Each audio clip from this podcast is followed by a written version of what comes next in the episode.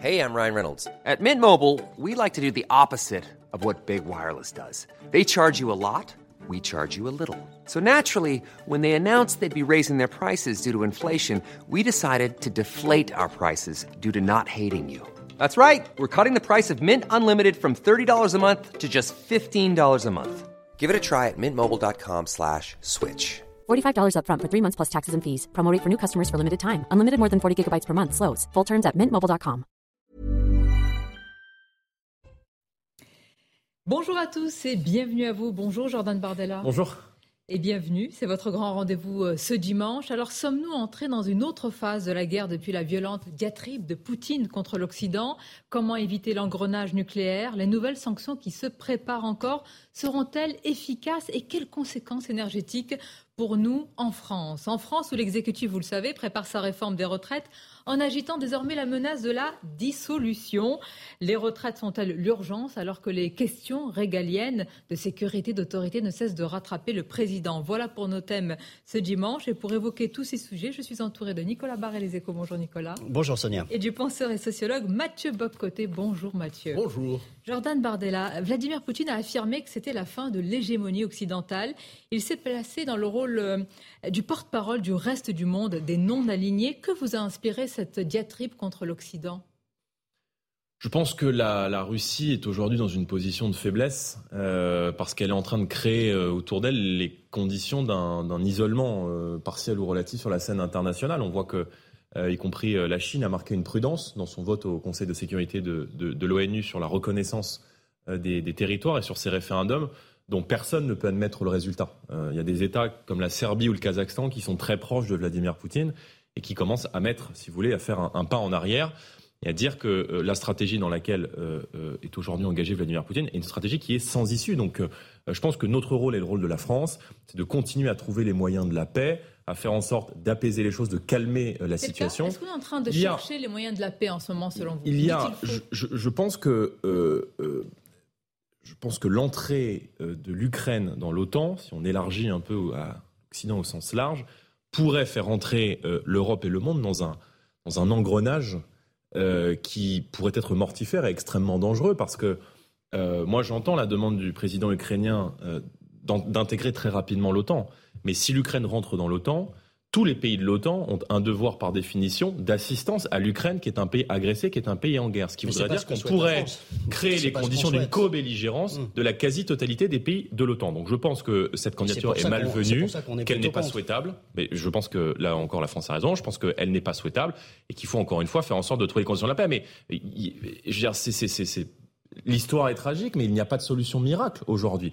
On s'aperçoit que les sanctions qui ont été prises, il y a des sanctions qui marchent, les sanctions sur les semi-conducteurs, les sanctions bancaires, les sanctions sur les oligarques, mais on voit que les sanctions énergétiques qui ont été prises peuvent être parfois plus douloureuses pour le peuple français et pour les peuples d'Europe qui voient l'inflation exploser dans nos sociétés et dans leur économie. Et pendant ce temps-là, la, Russie continue à s'enrichir. Alors vous parlez de la paix, mais quel peut être le visage de la paix dans les circonstances? Est-ce que ça implique des concessions mutuelles, d'accepter en dernière instance le rattachement des territoires à la Russie, le débarquement de Vladimir Poutine comme le demande M. Zelensky? Quel peut être le visage de la paix aujourd'hui? Non mais il faut, il faut, il faut être sérieux. Euh, euh, je pense que l'une, enfin ces deux hypothèses ne, sont pas ne sont pas sérieuses.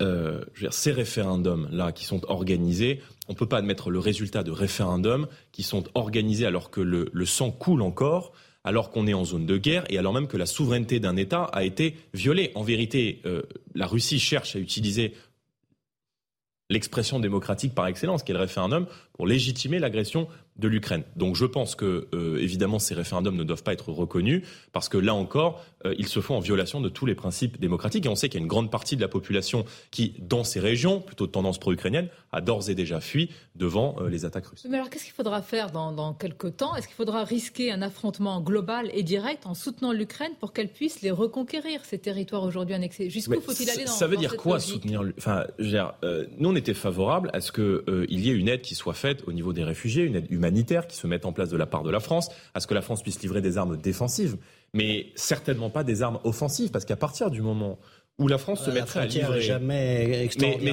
mais c'est normal parce que c'est extrêmement subtil. À partir du moment où la France se mettrait à livrer des armes offensives à l'Ukraine, la France se placerait de facto en position de co-belligérante. Or, est-ce que les Français souhaitent aujourd'hui voir la France et la Russie, qui sont deux puissances nucléaires, entrer mutuellement en guerre? La diplomatie française a été. les Américains c'est aussi une. Oui, mais les Américains poussent à la, à, aux tensions depuis des années dans la région. Je veux dire, l'élargissement de l'OTAN était aussi, quoi qu'on en dise, dans cette région, un facteur de tension, alors même que les accords implicites, tacites qui avaient été passés euh, à, l'effondrement de l'URSS au tout début des années 90 prévoyaient, si vous voulez, une non-extension de l'OTAN euh, sur les frontières de la Russie. Donc, si vous voulez, la situation est beaucoup plus complexe que ça. Et puis, il y a un deuxième volet, c'est le non-respect des accords euh, de, de Minsk. Il y a des accords de Minsk qui avaient été, euh, qui avaient été euh, mis en place et qui auraient dû être respectés, là encore, des deux côtés. Nous en sommes très loin. J'ai l'impression que vous reprenez un petit peu le, narratif que vous aviez il y a quelques mois. Vous croyez qu'il prévaut encore aujourd'hui? Parce que la question aujourd'hui, est-ce qu'on n'est pas entré dans une autre phase de la guerre? C'est-à-dire? Bah, Depuis les territoires annexés, depuis ce qui s'est passé, le sabotage des gazoducs Nord Stream, vous avez vu qu'il y a euh, également le, le leader, comment s'appelle-t-il Exactement, qui appelle à aller encore plus loin Est-ce qu'il y a un risque d'engrenage bien sûr qu'il mais attendez, mais bien sûr qu'il y a un risque d'engrenage. je veux dire, jusqu'où Oui, mais je pense qu'il y a un risque d'engrenage. Et je pense que les menaces d'utilisation, je pense que les menaces d'utilisation euh, de d'armes nucléaires, en tout cas de frappe tactique, doivent être prises extrêmement au sérieux. Donc, euh, si vous voulez, je, je, je, pense que euh, je pense que là, il y a un risque d'engrenage qui est évident. Maintenant, on, on, on s'aperçoit que les sanctions qui ont été prises aujourd'hui n'enrayent pas la guerre. Mais que l'énergie, les hydrocarbures qui ne sont pas vendus par la Russie à l'Europe parce que l'Europe prévoit de ne plus en acheter, et ça encore c'est extrêmement hypocrite parce que le pétrole qu'on n'achète pas à la Russie, on achète du pétrole russe qui transite par l'Inde ou par l'Iran qui nous revend beaucoup plus cher. Mais on s'aperçoit que ce qui n'est pas vendu à l'Europe est vendu à la Chine, est vendu à l'Inde, est vendu à l'Égypte. Donc la réalité est beaucoup plus que vous, Attendez, vous dites que la Russie s'est adaptée, en tous les cas qu'elle a contourné bah, évidemment qu'elle s'est adaptée. Qu'elle nous a remplacés par d'autres euh, vraiment Mais Évidemment, puisque 80% du monde continue à commercer. Alors, 80% c'est relatif, mais 80% bah du monde continue, à, continue à, commercer avec la Russie. Euh, les revenus d'hydrocarbures de la Russie ont augmenté de 40% par rapport à l'an dernier les excédents commerciaux russes ont été multipliés par deux par rapport à l'an dernier. Donc, si vous voulez, moi je dis attention à ne pas se tirer une balle dans le pied. Mais encore une fois, en l'état actuel des choses, la question qui se pose, c'est la reconnaissance ou non de ces référendums. Et ces référendums sont une farce qu'il convient évidemment de dénoncer. Et cela va de soi, mais le problème est le suivant. Je vous soumets le problème, vous me dites si je, je comprends bien votre position. Vladimir Poutine dit, lui, les référendums, il les reconnaît à tout le moins. Et il considère, il considère que s'il y a une tentative de reconquête des territoires annexés, c'est la Russie qui sera agressée. Et pour lui, et pour lui ce ne sont pas les Ukrainiens qui attaquent, ce sont les Occidentaux. Dès lors, est-ce qu'il faut soutenir les Ukrainiens qui cherchent à reconquérir leur propre territoire si Poutine lui-même dit ce sont les Occidentaux et là j'ai le droit de me défendre avec l'arme nucléaire? Mais vous voyez le problème Soutenir euh, l'Ukraine, c'est ce que fait euh, l'OTAN au sens large et c'est ce que fait la France depuis maintenant plusieurs mois. Je veux dire, il n'y a pas de débat là-dessus. Mais, euh, si, vous voulez, c'est pas. Non, mais attendez, mais juste. Est-ce qu'il y a une ligne rouge? C'est pas un. Enfin, pardon, mais c'est pas un match de foot. C'est pas un camp qui doit écraser l'autre.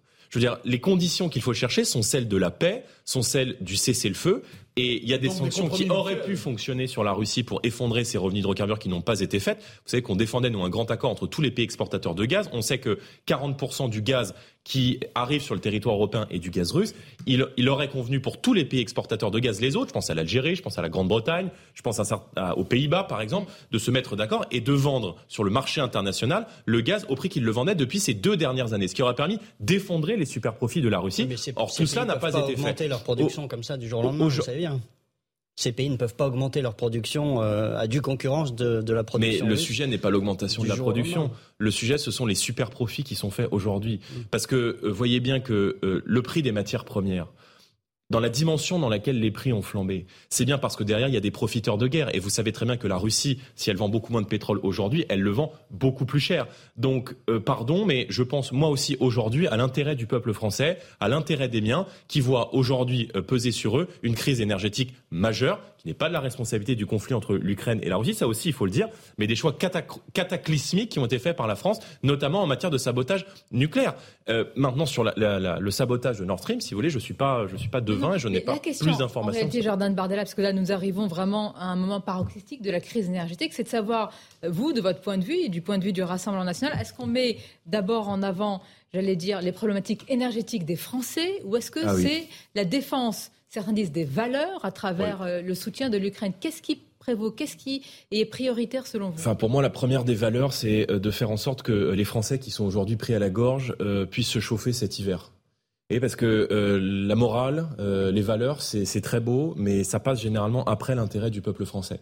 Or, euh, aujourd'hui, les choix qui ont été faits en matière énergétique, de sabotage de la filière nucléaire, la baisse des investissements euh, dans la filière, qui est due à la fois à François Hollande et Emmanuel Macron, fait peser sur les Français un risque majeur de pénurie durant euh, les prochains mois. Votre position était-elle toujours aussi claire sur le nucléaire il y a quelques années Elle a toujours été extrêmement. il faut mieux assumer les erreurs et aller vers. Elle a toujours euh, été extrêmement claire. Il y a eu, je vais vous répondre, un, un durcissement de l'opinion à l'égard du nucléaire. Un mois après, pardon, hein, je sais à quoi vous faites référence. Vous faites référence à un entretien de, de Marine Le Pen dans lequel elle disait qu'à terme, il fallait, les siècles qui viennent, trouver des alternatives au nucléaire. Sauf que nous ne les avons pas. Et qu'il y avait du général de Gaulle à Nicolas Sarkozy, un consensus pour dire que le nucléaire était un atout français pour la compétitivité des entreprises et pour la souveraineté de la France. Les patrons nous disent quoi? Moi, j'ai rencontré euh, euh, avant-hier dans, le, Vaucluse le patron d'une grande, d'un grand groupe de recyclerie de papier. Sa facture annuelle euh, d'énergie est passée en deux ans de 4 millions d'euros à 24 millions d'euros. Donc les entreprises aujourd'hui ne peuvent plus faire face. Et il y a beaucoup d'entreprises qui sont contraintes, c'était le cas de la verrerie euh, Duralex, de mettre leur production à l'arrêt parce qu'ils craignent de ne pas pouvoir assumer euh, les dépenses, les dépenses cet hiver. Il y a des mesures à prendre. Je note qu'elles ne sont pas prises. Vous savez que nous demandons notamment à ce qu'on euh, sorte du marché européen de l'électricité pour plafonner les prix et faire en sorte que les prix du gaz ne soient plus corrélés sur ceux de l'électricité, alors même qu'en France, 92% de l'électricité qui est produite n'est pas produite à partir de gaz. Donc il faut sortir. Qui est pas assez le gouvernement français, sur lequel le ah gouvernement français pousse, oui. Ah bon? Bien sûr. Ah ben ça fait euh, à peu près. Oh, ah bah, je l'ai entendu, mais je l'ai pas vu. Mais ça fait à peu près un an que euh, Emmanuel Macron et Monsieur Le Maire promettent cela. Or, je note que l'Espagne et le Portugal ont, sont immédiatement sortis du marché européen de l'électricité et euh, aujourd'hui se fournissent à, à, à, des prix énergétiques et notamment en matière d'électricité qui sont trois fois plus faibles que les prix de la France. Ça, c'est ce qu'attendent aujourd'hui beaucoup de chefs d'entreprise qui sont extrêmement inquiets. Et puis pour les ménages, vous savez que nous réclamons la baisse de la TVA de 20% à 5,5% sur l'essence, le carburant, l'électricité, le gaz, évidemment le fuel qui est souvent l'oublié du bouclier énergétique. Essentiel évidemment parce que c'est l'une des préoccupations, sinon la préoccupation en ce moment. Une courte pause et on se retrouve sur Europe 1 et CNews avec notre invité Jordan Bardella.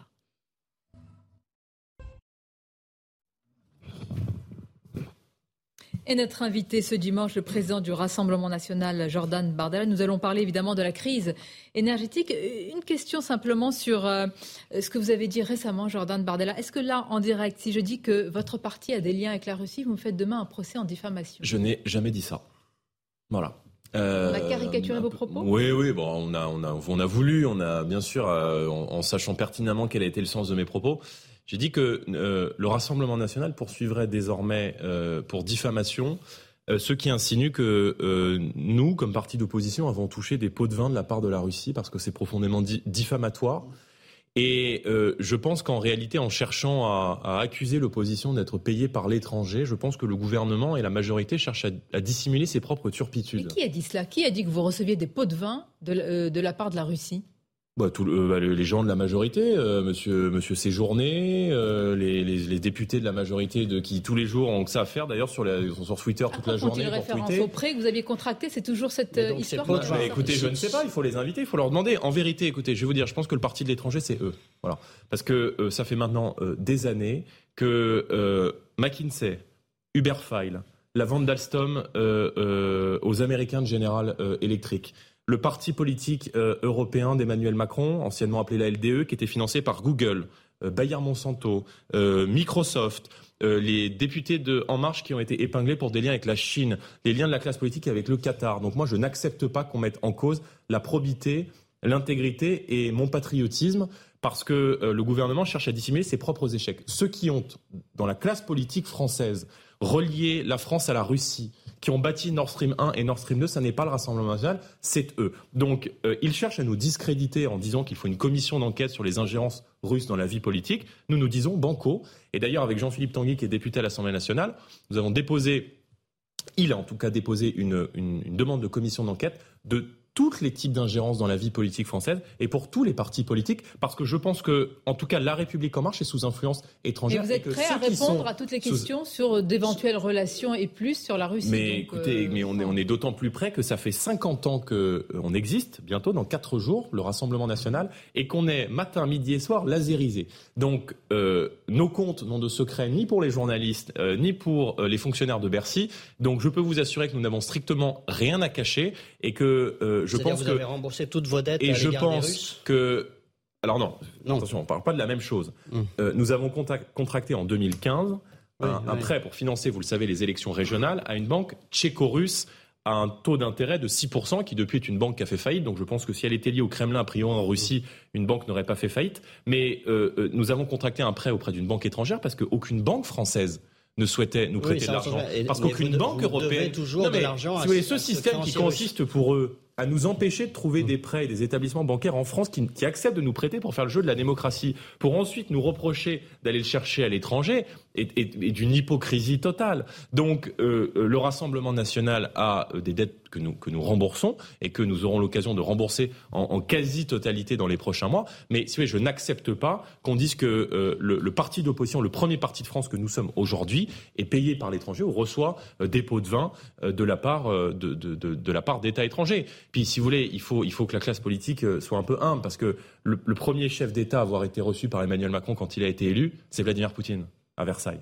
Voilà. Donc, chef d'État, Emmanuel la, Macron, la, Russie, président de la République, vous avez d'ailleurs, euh, dans mon souvenir, vous aviez félicité cette initiative. Mais, mais parce que, mais attendez, Marine Le Pen aspire à être présidente de la République. Je veux dire, euh, elle a été trois fois. Non, mais elle, elle, a été amenée. Mais disons les choses. Elle a été amenée à rencontrer euh, Vladimir Poutine, mais elle a été amenée à rencontrer le premier ministre polonais. Donc on peut pas dire qu'il y ait un lien d'amour très fort aujourd'hui entre les dirigeants polonais et les dirigeants russes. Le premier ministre hongrois, les ministres, des ministres italiens, euh, le président du Tchad, euh, des, des, des, élus égyptiens. Donc si vous voulez quand on aspire à être président de la République française, on n'est pas un va-t-en-guerre. Voilà, donc on noue des liens avec toutes les grandes puissances du monde qui peuvent être à la fois euh, des amis, des concurrents et parfois des adversaires et des opposants. Jordan Bardal, nous allons parler de la crise de énergétique, de l'inflation. Simplement, une question périphérique l'est-elle? Je ne sais pas, parce que tant de responsables veulent donner l'exemple aujourd'hui sur des gestes en faveur de plus de sobriété. Il y a le col roulé de Bruno Le Maire un peu d'humour, Elisabeth Borne en, doudoune, etc., etc. Je vais vous citer tout ça. Est-ce que vous aussi, vous avez un, geste de prédilection ou est-ce que vous, vous, trouvez cela un peu euh, dérisoire? Non, non, je ne suis pas hypocrite. Euh, je trouve ça euh, ridicule. la sobriété, ça n'est pas une politique. Et en fait, la sobriété, c'est les appels au secours des conséquences des gens qui sont au pouvoir. Parce que Mme Borne et M. Macron, c'est eux qui ont fermé Fessenheim. C'est eux qui ont abandonné euh, le projet Astrid. C'est eux qui ont vendu euh, nos turbines et nos réacteurs euh, aux Américains de General Electric. C'est eux qui, sous la pression des Verts, se sont soumis à l'effondrement de cette, ce grand atout français qui était le nucléaire et qui garantissait notre indépendance. On parle souvent de, de, transition énergétique, mais par le nucléaire, la France avait fait sa transition énergétique, puisque grâce au nucléaire, elle disposait d'une énergie euh, qui était une énergie quasiment décarbonée et qui est peut-être l'une des plus propres euh, euh, en Europe. Il y, a, il, y a, quelques jours, la France vient d'inaugurer un, un, un, parc éolien en mer.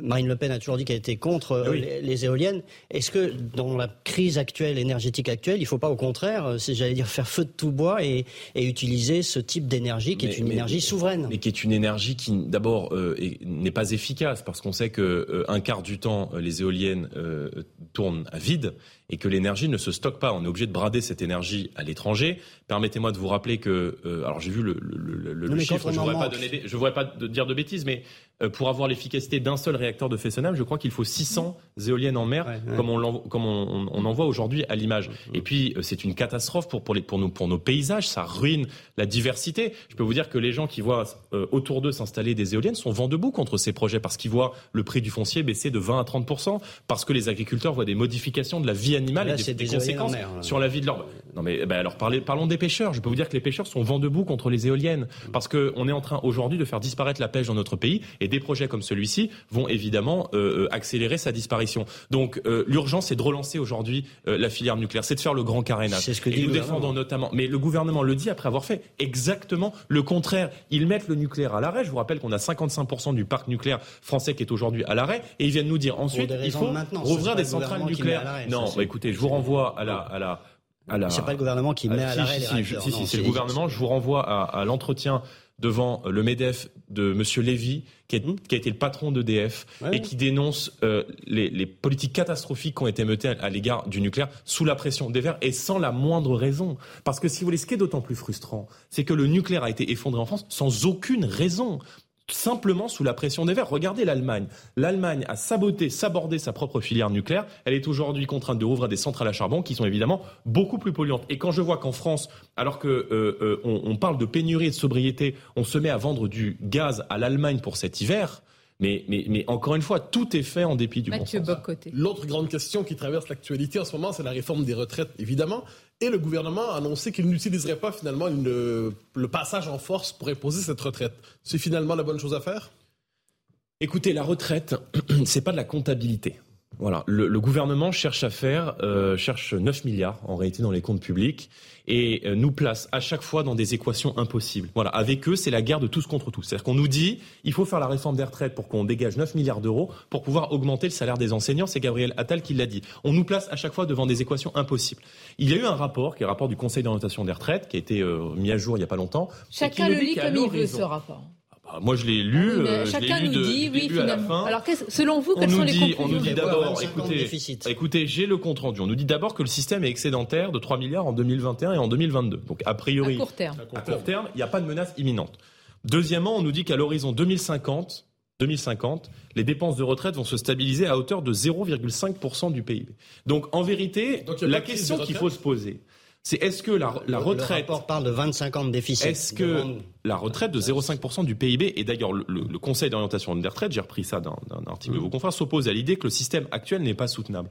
La question qu'il faut se poser, c'est est-ce qu'aujourd'hui en France, dans un, dans un grand pays, au grand modèle social comme le nôtre, est-ce qu'on est prêt à dégager chaque année 9 milliards d'euros pour sauver le système des retraites? Et pour permettre à, à, des, à des millions de Français qui aujourd'hui sont extrêmement inquiets de cette réforme et se demandent là, en ce moment même, comment est-ce qu'ils vont faire pour travailler jusqu'à 62 ans. Moi, je pense que la retraite, c'est un choix de société. Et je pense qu'on doit pouvoir, dans les comptes de l'État, trouver 9 milliards d'euros pour pouvoir permettre à, tous ces millions de Français qui font des, métiers difficiles, qui travaillent dans la rue, qui travaillent dans le BTP, qui font ces métiers de force, de pouvoir partir à la retraite sans avoir le dos cassé ou les bras cassés. Est-ce que la question des retraites, c'est une question technique c'est un vrai problème? La, réforme des retraites, c'est nécessaire? Ou finalement sur les ajustements techniques? Mais ce n'est non mais ce n'est pas des ajustements techniques parce que c'est un choix de société. Moi je pense que quand vous commencez à travailler entre 17 et 20 ans, vous, vous devez pouvoir partir à la retraite à 60 ans et 40 annuités Au-delà? Au-delà, oui, enfin les dispositifs qui sont extrêmement complexes. Faut toujours, vous cochez jamais la bonne case. Vous voyez, moi j'ai beaucoup de gens dans ma famille qui sont concernés, qu'on qu fait des métiers très difficiles. Ma mère en premier. Vous, vous êtes jamais dans les bonnes cases pour pouvoir partir euh, de manière anticipée et plutôt à la retraite. On n'imagine pas un marin pêcheur, on n'imagine pas un charpentier travailler jusqu'à 65 ans. Donc tout cela est une pure folie. La France a un système qui est, qui est quasiment unique en Europe, là encore, c'est cette troisième voie. Ceux qui travaillent paient la retraite de ceux qui travaillent. On dirait que, ça va bien, qu'on peut rester le statu quo et qu'on verra un peu plus tard. 9 euh, milliards, vous trouvez que c'est. Bah, je sais pas, moi, le Conseil d'orientation des retraites manifestement nous dit que le système des retraites n'est pas menacé. Maintenant, voilà, et que le système n'est pas ans, Et dans 3, il nous parle de l'horizon 2050. C'est pas ce qu'il dit. il parle de 25 si on veut trouver 9 milliards d'euros, c'est pas ce que dit le Conseil d'orientation des retraites il y, a, il y a, un problème de financement en France. Ça, c'est, c'est, un de fait. combien Du fait de, de l'allongement de la durée de, de combien fait, on, on, est un des pays où euh, le, monsieur, de combien temps passé à la retraite est le plus long, un des pays où, c'est le plus long au monde. Non mais monsieur, le, non mais pardon, le, déficit la question, est combien la, question c'est est-ce qu'il ne faut pas à un moment alléger le fardeau des, des générations plus jeunes comme vous? Le déficit est de combien? On cherche quoi? 9 milliards? Voilà. Les aides sociales qui sont versées aux étrangers, c'est 12 milliards en France. Donc, s'il faut aller faire gouverner, c'est choisir. Vous voyez Et moi, je ne conçois pas qu'en France, aujourd'hui, quand vous avez plus de 65 ans, vous arrivez en France, vous n'avez jamais travaillé, vous bénéficiez de 954 euros de retraite. Et quand pendant de, l'autre, j'entends des retraités qui nous disent on vit avec 8 euros par jour, bah, je pense que gouverner, c'est choisir. Donc le simple fait de réserver les prestations sociales aux Français permet de dégager 12 milliards d'euros euh, dans les caisses de l'État. C'est choisir, Jordan Bardella, choisir aussi entre des urgences et des priorités. Nous venons de parler de l'énergie des retraites. Il y a aussi d'autres questions prégnantes vraiment pour l'opinion la sécurité, la délinquance, avec récemment des faits graves à Nantes ou à Grenoble. On va encore en parler. À tout de suite sur Europe 1 et CNews. Et avec Mathieu Bocoté et Nicolas Barret, nous recevons ce dimanche le président du Rassemblement national, Jordan Bardella. Après un mois de cavale, le prédicateur Imam Iqwisen, qui a tenu, on le rappelle, des propos antisémites et homophobes, a donc été arrêté euh, en Belgique. Il devrait être remis quand même aux autorités françaises. J'imagine que vous vous félicitez de cet épilogue. Est-ce que c'est à mettre au crédit de Gérald Darman Non, mais euh, cette affaire est, l'illustration euh, de l'effondrement de l'État. Le ministre de l'Intérieur a passé, parce qu'on est, on est passé un peu vite sur cette affaire, il a passé l'intégralité de l'été, c'est-à-dire du 1er juillet au 15 août, à nous dire vous allez voir ce que vous allez voir, on va expulser un imam radical. Au moment où il se décide à expulser l'imam radical, l'imam est introuvable. C'est-à-dire qu'en France aujourd'hui, on vous court après quand vous n'avez pas coché la bonne, la bonne, la bonne case sur l'attestation quand vous allez faire vos courses. On arrive à faire voler des drones dans les piscines pour vérifier chez vous si vous avez bien déclaré le bon métrage à la municipalité, mais on n'est même pas foutu de surveiller l'ennemi public numéro un, qui est un imam radical connu pour ses prêches antisémites, euh, euh, racistes, euh, homophobes, d'hostilité vis-à-vis de la France et de la République française. C'est l'illustration de l'incapacité de l'État à protéger les Français. Et pendant qu'on parle un mois et demi à parler de l'imam Iqwisen, on a de l'autre des dizaines et des dizaines de fichiers S, de clandestins sous OQTF qui déambulent là, à Paris, autour de nous, dans toutes les grandes villes, et qui, euh, comme euh, à, Nantes, commettent des viols, des agressions. Et je pense bien sûr à cette femme qui a été agressée par trois Soudanais dans les rues. Alors qui était en situation régulière. Hein. Ce que je veux dire, oui, mais pourquoi, il pourquoi, ils étaient en situation régulière? Ça, c'est une question que vous posez. C'est-à-dire que. Qu'est-ce que viennent faire des Soudanais aujourd'hui euh, chez nous? bah, c'est-à-dire s'ils sont en situation régulière. Non mais, euh, non mais, non mais, non mais d'accord. Mais euh, donc vous voulez conditionner, vous voulez conditionner par exemple la reconduite des, bah, euh, cartes de séjour s'il y a quelque chose sur le sur le casier judiciaire. C'est ça que vous. Mais je pense que quand vous arrivez dans un pays, vous en respectez la culture, les modes de vie, les coutumes et surtout vous en respectez les lois et accessoirement vous, en vous, vous respectez l'image que nous nous faisons en France des femmes.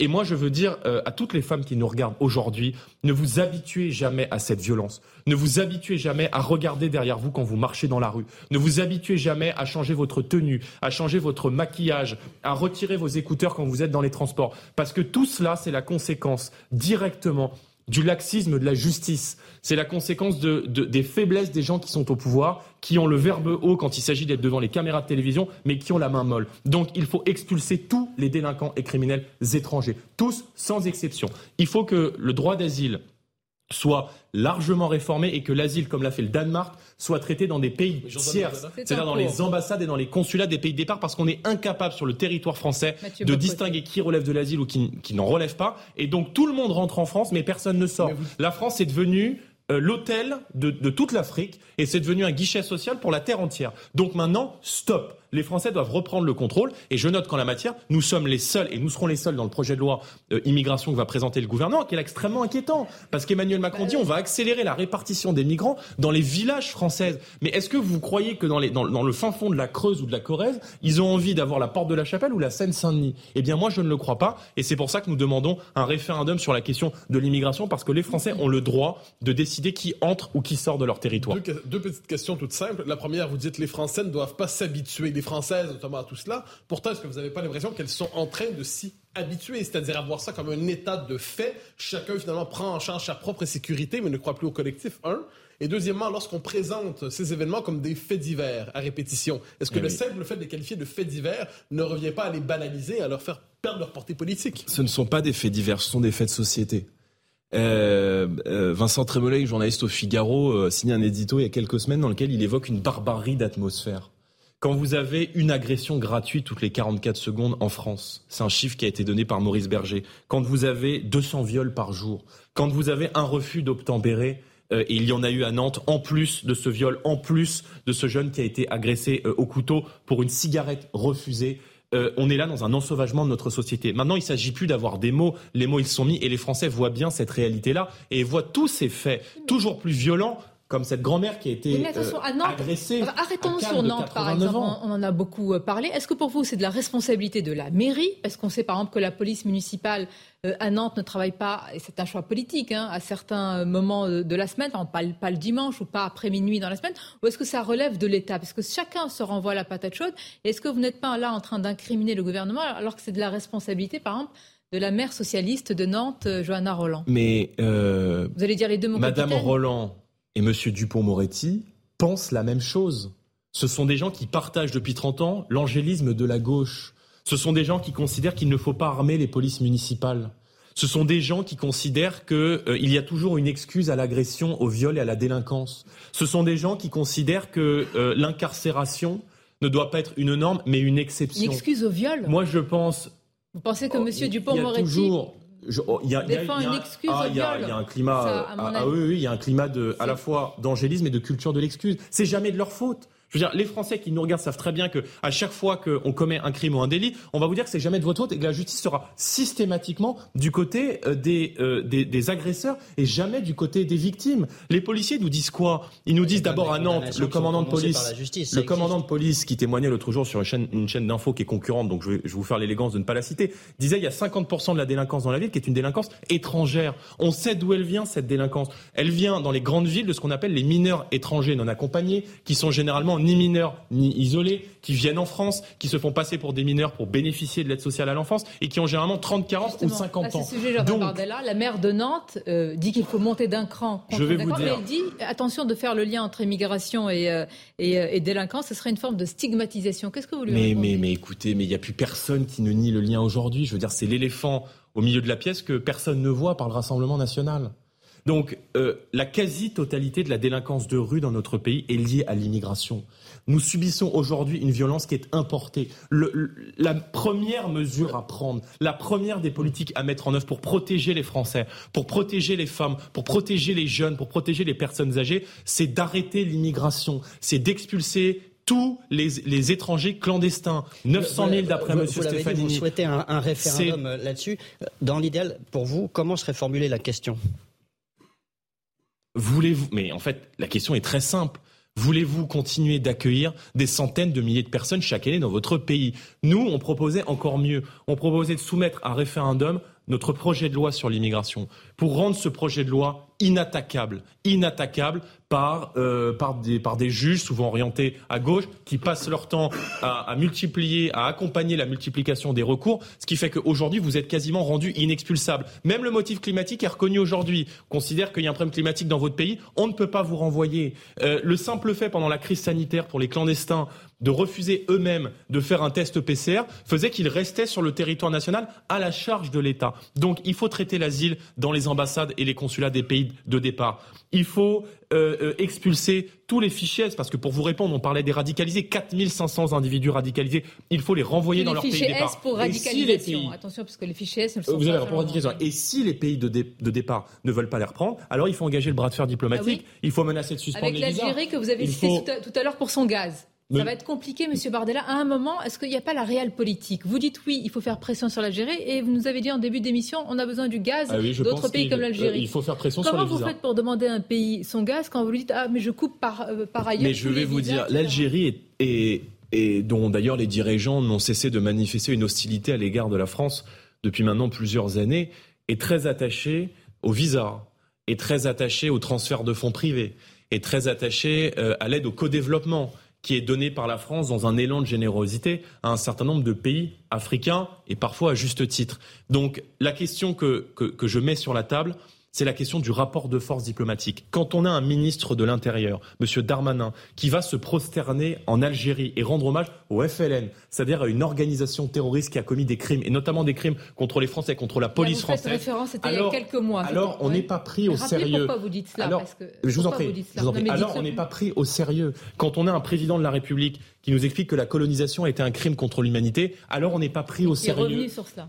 oui, bah, il est revenu sur beaucoup de choses, Emmanuel Macron. En fait, il y a Emmanuel Macron du lundi, un Emmanuel Macron du mardi, du mercredi, du dimanche, qui passe son temps à se contredire. Donc, je dis juste une chose la sécurité en France et l'immigration, c'est une affaire de volonté politique, c'est une affaire de moyens. Et c'est aussi une affaire de doctrine. En matière pénale, il faut rétablir des peines planchées, il faut mettre fin aux remises automatiques de peines, il faut créer des nouvelles places de prison, il faut expulser les 25% de détenus étrangers et rétablir la double peine. Vous dites c'est politique. Donc on peut s'entendre que la reconquête des quartiers, ça peut prendre un certain temps.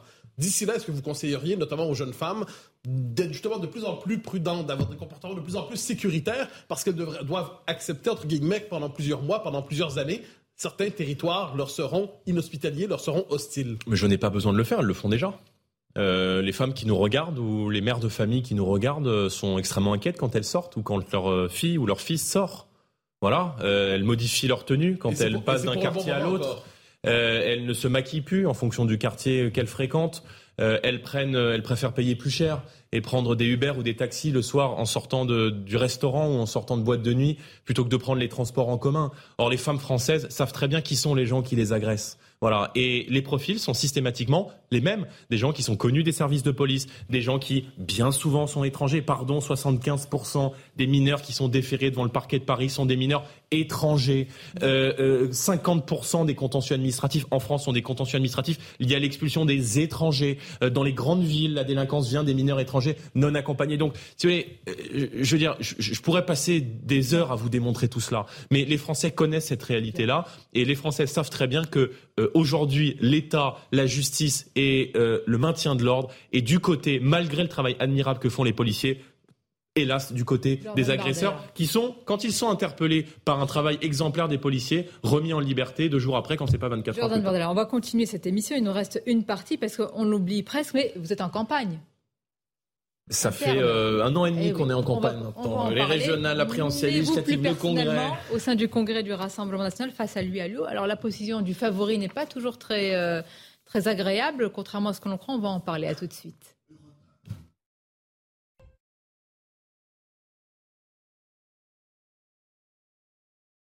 Les échos. On va évoquer, Jordan Bardella, le congrès du Rassemblement national. Mais tout d'abord, une question sur ce qui est appelé l'affaire Katnins, euh, autour d'Adrien Katnins, visé par une, deuxième, une seconde main courante portée par sa femme.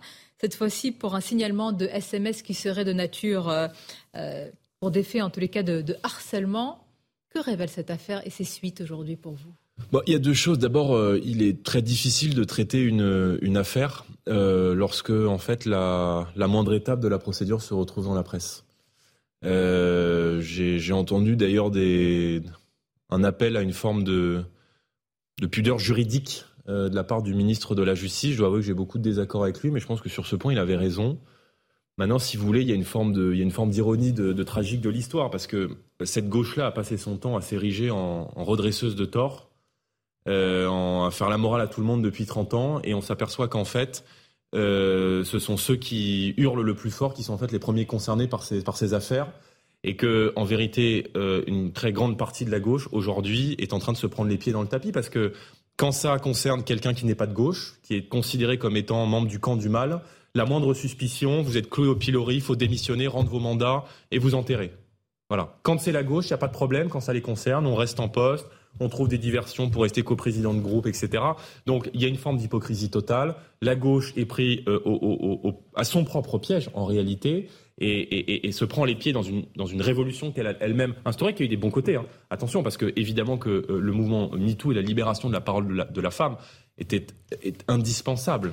Je veux dire, euh, d'avoir parlé. Mais vous dites attention aux outrances dans tel mouvement Non, mais je dis que euh, ils sont d'une hypocrisie, ils sont d'une hypocrisie absolue. si vous voulez, mais la gauche qui passe son temps à hurler sur ces questions, ce sont, si vous voulez, c'est les, c'est Jonathan Daval qui participe à la marche blanche. Voilà, c'est-à-dire que euh, c'est comparaison ils sont, raison, hein, ah si si, c'est-à-dire que c'est les euh, premiers concernés par les violences conjugales, alors que ça fait dix ans, alors que ça fait dix ans qu'ils participent euh, de, de en fait, de, ces violences. en réalité. Ils sont tombés dans leur propre piège. Quel piège? Mais le, piège de s'être érigé en, donneur de leçons à la terre entière, alors que eux-mêmes sont concernés par ces affaires-là. Enfin, je veux dire, c'est le naufrage moral de toute cette gauche qui nous a tapé sur les doigts, qui a fait la leçon à la terre entière depuis des années et des années. Monsieur Bayou, les Verts, la France insoumise, Katnins, ils ont, mais, mais, mais, tous, mais ils font la leçon à tout le monde. Ils ont érigé un camp du bien, un camp du mal, voilà. Et, et quand c'était, euh, quand c'est euh, euh, euh, Gérald Darmanin, Damien Abad, qui pourtant sont pas des amis politiques, qui sont concernés par ce type d'affaires, la moindre accusation, et moi je suis attaché à l'état de droit, avant même le moindre étude de témoignage, la moindre enquête, la moindre procédure, faut démissionner. Voilà, il faut démissionner, il faut tout arrêter, il faut quitter son mandat. Or, je note que quand c'est eux qui sont concernés, qui font des aveux de culpabilité, eh bien, il n'y a pas de problème. Et d'ailleurs, Monsieur Mélenchon, c'est absolument scandaleux. Quand Jean-Luc Mélenchon, Adrien Quatennens ne démissionne pas de son mandat. Euh, euh, quand Jean-Luc Mélenchon, il a, à se taire dans l'hémicycle par Sandrine Rousseau. Euh, vœu de discrétion. Oui, bah, écoutez, voilà. Mais euh, euh, je veux dire, quand Jean-Luc Mélenchon parle de courage, de confiance, de dignité, c'est, c'est, cette gauche-là, c'est l'éloge permanente de la culpabilité. Donc, si vous voulez, il y a une forme quand même de, de, d'ironie tragique de l'histoire. Avoir la gauche qui a, qui a, qui a érigé, euh, euh qui s'est érigée en redresseuse de tort, à être aujourd'hui euh, prise dans, dans, dans, dans, ce, dans ce système qu'elle a elle-même contribué à créer. Venons-en au congrès du Rassemblement national. C'est retour à la maison de la mutualité euh, euh, pour le RN. C'est dans cette salle parisienne que se déroulera, ce sera le samedi 5 euh, novembre, prochain, le 18e congrès du RN. Je précise que, évidemment, les, votes sont déjà d'ores et déjà ouverts. Vous êtes face à, à, lui, à Lio. Bon, on a l'impression, Jordan Bernard, que tout change pour que rien ne change. Est-ce qu'il peut y avoir un inventaire, par exemple, de tout ce qui s'est passé ces dernières années, des candidatures de Marine Le Pen, ou est-ce que c'est simplement qui va prendre la tête du parti? Bah, L'élection vise à choisir le, nouveau président du parti politique. Moi, si vous voulez, je, je, je, je m'inscris dans un, dans un changement dans la continuité parce que euh, Marine, depuis euh, dix ans. Elle veut tout dire et rien dire. Je pense que euh, en dix ans, le Rassemblement national est passé de, de, de l'espoir au pouvoir. C'est-à-dire que Marine Le Pen a pris un mouvement politique euh, dont la, culture majoritaire était celle de, l'opposition, qui a mis sur la table des sujets comme l'immigration, la laïcité, la souveraineté, l'Europe des nations, le patriotisme économique, qui sont aujourd'hui des sujets d'ailleurs partagés par toute la classe politique et dans la bouche de tous les dirigeants politiques, pour en faire un mouvement politique qui est au seuil du pouvoir. Donc, si vous voulez, moi, je souhaite faire prospérer son héritage. Je souhaite continuer à, amplifier, à fructifier cette culture de la victoire que nous avons développée, parce qu'on a la conviction qu'après Emmanuel Macron, ce sera nous, et que nous allons succéder à Emmanuel Macron. Donc tout l'enjeu pour nous n'est pas simplement de nous opposer pour nous opposer, mais de préparer l'alternance et de préparer l'accession au pouvoir. Parce que je pense que nos idées sont majoritaires dans le pays et que euh, ce, réveil des peuples doit maintenant arriver en France. Le président du parti qui amènera, ou qui espère amener le RN au pouvoir?